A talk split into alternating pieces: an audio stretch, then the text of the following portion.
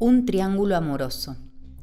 Se conocieron en una conferencia sobre el uso de las nuevas tecnologías en los adolescentes. Samira Albano, psicóloga, trabajaba en una institución educativa y Augusto Conte, analista en sistemas, dictaba un módulo en el encuentro. La jornada había sido bastante intensa, cada uno había acudido allí con su grupo de trabajo y en realidad solo cruzaron la vista en algunos momentos. Cuando llegó el momento de retirarse, todos se dirigieron al estacionamiento.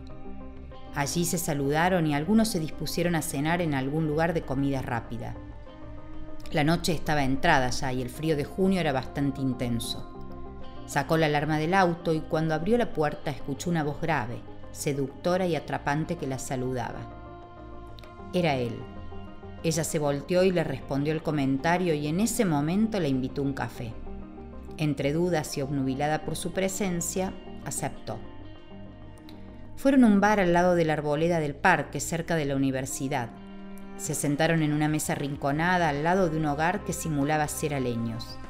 Conversaron durante dos largas horas de sus vidas, sus trabajos, sus sueños. Intercambiaron sus números telefónicos y se despidieron. A la semana él la contactó y la invitó a desayunar un viernes por la mañana. Entre medialunas y sorbos de café, comenzaron a hablar de sus situaciones personales. Ella divorciada hacía 10 años, él separado en una situación algo confusa, separado de hechos, viviendo aún juntos por algunas cuestiones económicas y otras sociales, familiares, pero ambos de acuerdo en que ese matrimonio no tenía futuro ni destino. Lo cierto es que comenzó desde ese día un vínculo que no tenía definición alguna, ni tampoco mucha exposición. Mensajes de texto, llamados, algunas salidas, visitas a casa de ella y un enamoramiento mutuo que cada vez fue haciéndose más intenso como una luz que crecía día a día, minuto a minuto, segundo a segundo.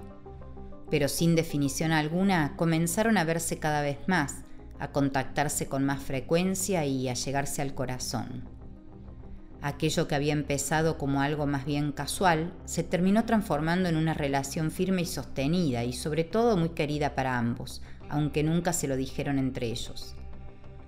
El tiempo fue pasando y el vínculo se fue afirmando, pero la situación se hacía algo indefinida, dado que Augusto aún seguía viviendo en matrimonio, aunque él se esmerara en dar razones como no pasa nada, no hablamos, solo es convivencia, somos como amigos.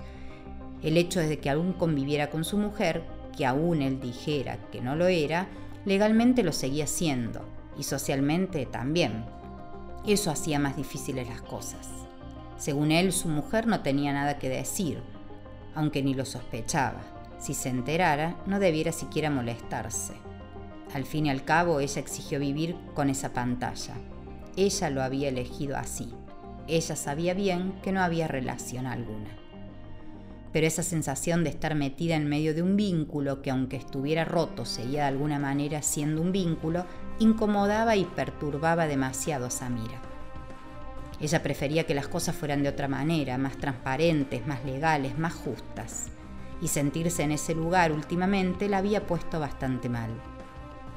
En ocasiones tenía ganas de acabar con esa relación que en cierta forma no era una relación del todo. Una mañana cuando se levantó se sintió bastante descompuesta. Se dio un baño reparador y se dirigió a trabajar. Ya en el trabajo el malestar continuaba, por lo que decidió que a la salida se llegaría a la guardia del sanatorio. Apenas si logró llegar cuando sintió desvanecerse. La socorrieron, le hicieron algunos exámenes y sí, era lo que temía, un principio de apendicitis. Había que operarla.